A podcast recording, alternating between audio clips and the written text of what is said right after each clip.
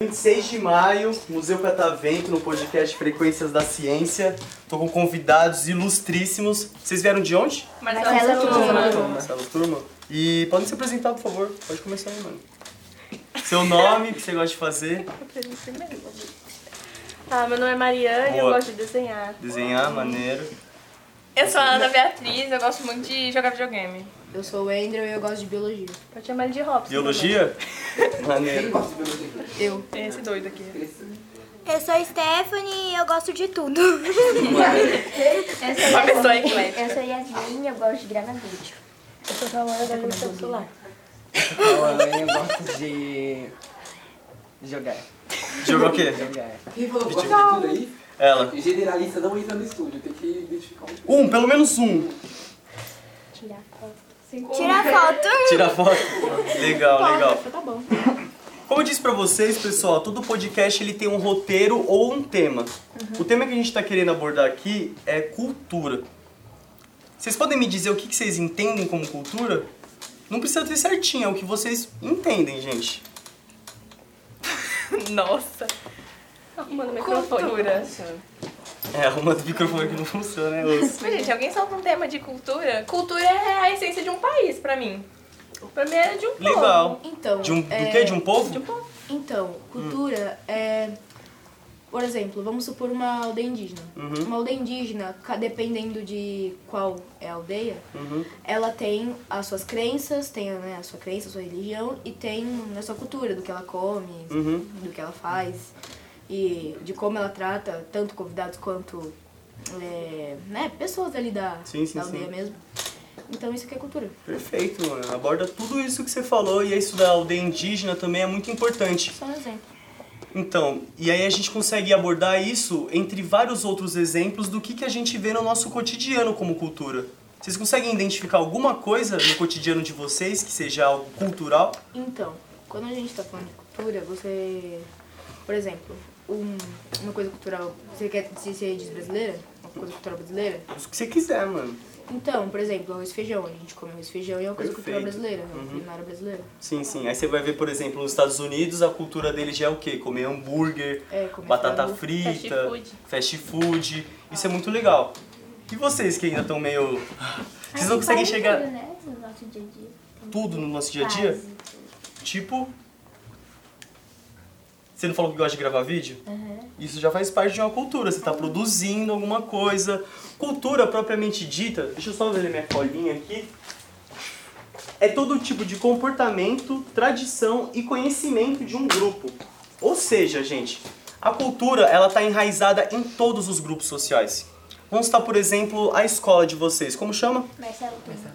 Marcelo Turman. Turma. Tuman, Marcelo Tuman.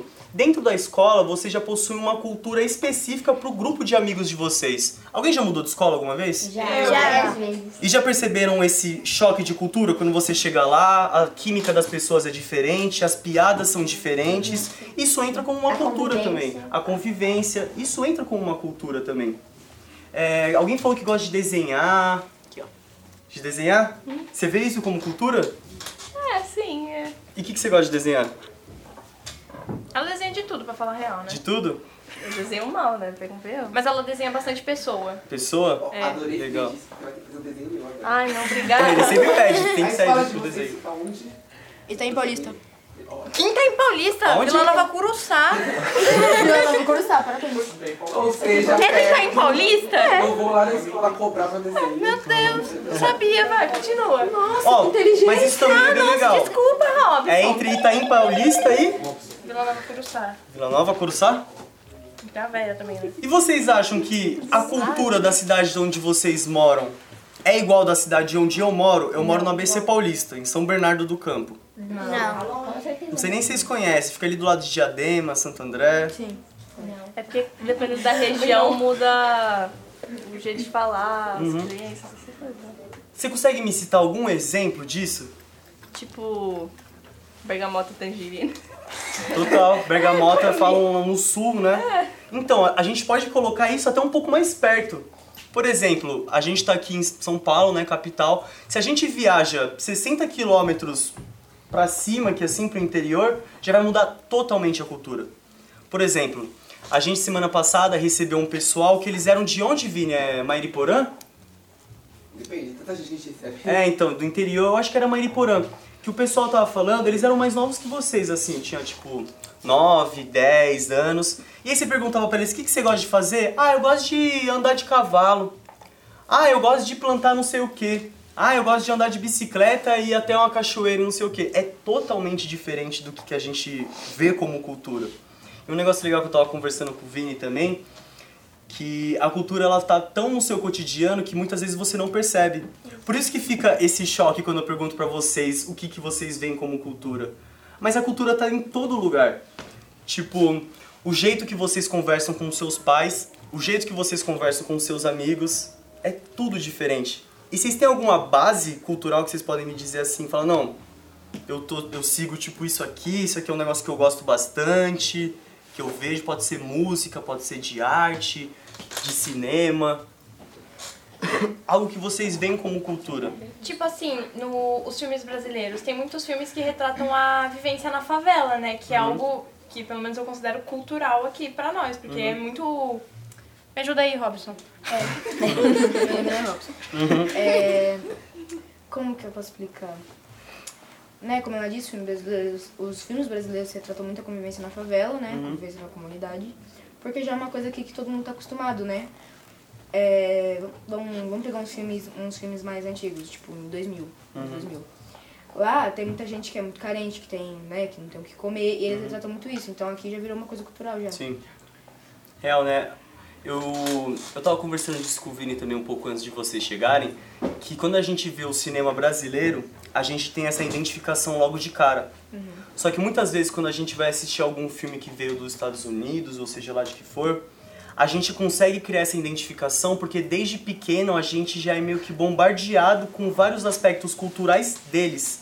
Então, muitas vezes as pessoas elas não podem nem entender a sua própria cultura, mas já estão entendendo da cultura deles. Sabe que tem McDonald's, que tem Hollywood, que não sei o quê. Então, muitas das vezes a gente acaba fantasiando uma cultura estrangeira e menosprezando a nossa. Isso eu achei muito legal que você também citou do arroz e feijão, que é uma coisa muito nossa também. Só que se a gente vai abordar até um pouco mais aqui para América do Sul, para América Latina, a gente tem várias identificações culturais, só que ao mesmo tempo várias coisas que são totalmente diferentes. Uma coisa que eu posso citar de exemplo que é legal para vocês é como o Japão funciona, por exemplo. No Japão, isso, essa química de vocês, esse fato de vocês estarem sentados perto um do outro, para conversar vocês se encostam. Quando vocês veem seus amigos, o que vocês fazem? Dão um abraço, a gente dá beijo. No Japão já é totalmente diferente. Então a gente só consegue começar a perceber que a gente é um ser extremamente cultural quando a gente dá meio que esse zoom para fora do nosso país e a gente conhece outras culturas, né? Sim. Eu acho isso muito legal. Putz, eu ia abordar um tema com vocês. Uma vez eu Hum. Fui morar no Rio Grande do Norte, quando Uhum. cheguei lá, eles falavam totalmente diferente da gente. Aí eu fiquei, meu Deus, o que, que é isso? Eles Uhum. falavam uma coisa que nem, tipo, aqui a gente chama aquela brincadeira lá pega-pega, Uhum. eles chamam de pica-pica, gente. E lá no Nordeste eles chamam farol de semáforo de sinaleira. Eu lembro, uma vez eu viajei pra lá também, eles falavam, eles falavam tudo corrida, eu tipo, oi? Aí eu só entendi o sinaleira. Aí eles perceberam que eu era paulista, né? Eles começaram a falar tudo tum, tum, tum. Mas isso é muito legal também, porque dentro do nosso próprio país, a gente tem tantas culturas distintas, mas que ao mesmo tempo a gente consegue se identificar com cada uma delas, né? Acho que é pelo fato da gente que nem você falou, a gente cresce vendo isso no cinema também. Vocês já assistiram aquele filme Alto da Compadecida? Sim. Já. Já? Já. Então, isso. Ali já é uma cultura natural nordestina, né? Então, totalmente, é um negócio incrível assim, e a gente já consegue identificar ela como a nossa própria cultura, sendo que a gente nem é daquela região. Mas como é uma. Como eu disse, cultura é um comportamento, conhecimento e tradições de vários grupos. A gente tem várias divisões entre elas. E isso é muito importante. Agora de música. Você falou de que a gente já está acostumado a ver essas coisas do, do como é que diz? Do dia a dia, do cotidiano das comunidades e tudo, e tudo mais.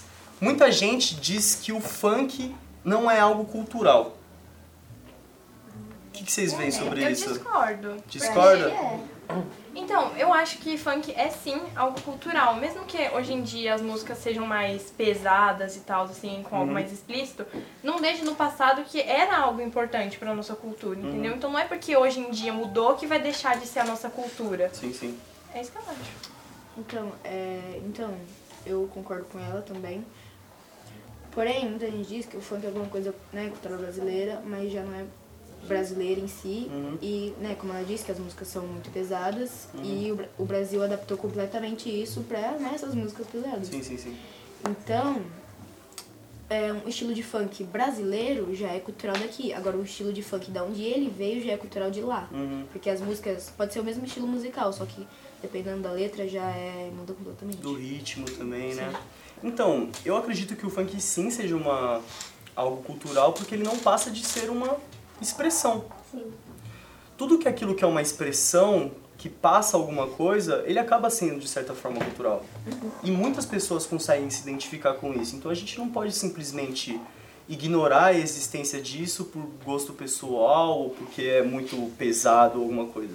A gente tem que reconhecer essas atitudes como coisas culturais, assim como o hip hop, que é muito marginalizado, mas o peso que ele tem na nossa sociedade, principalmente aqui em São Paulo, é gigante.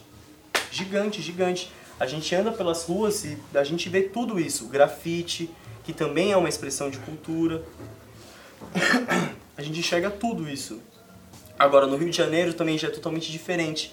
A música que mais faz sucesso lá é o que? É o funk, é o trap.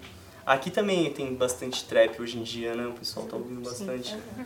Bom, pessoal, espero que vocês tenham gostado de conversar com vocês. Queria que desse pra falar um pouco mais, mas o que seus amigos aqui merecem?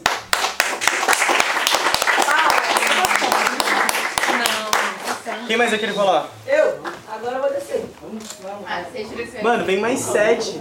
Vamos, vamos, vamos. Ai, sabe? A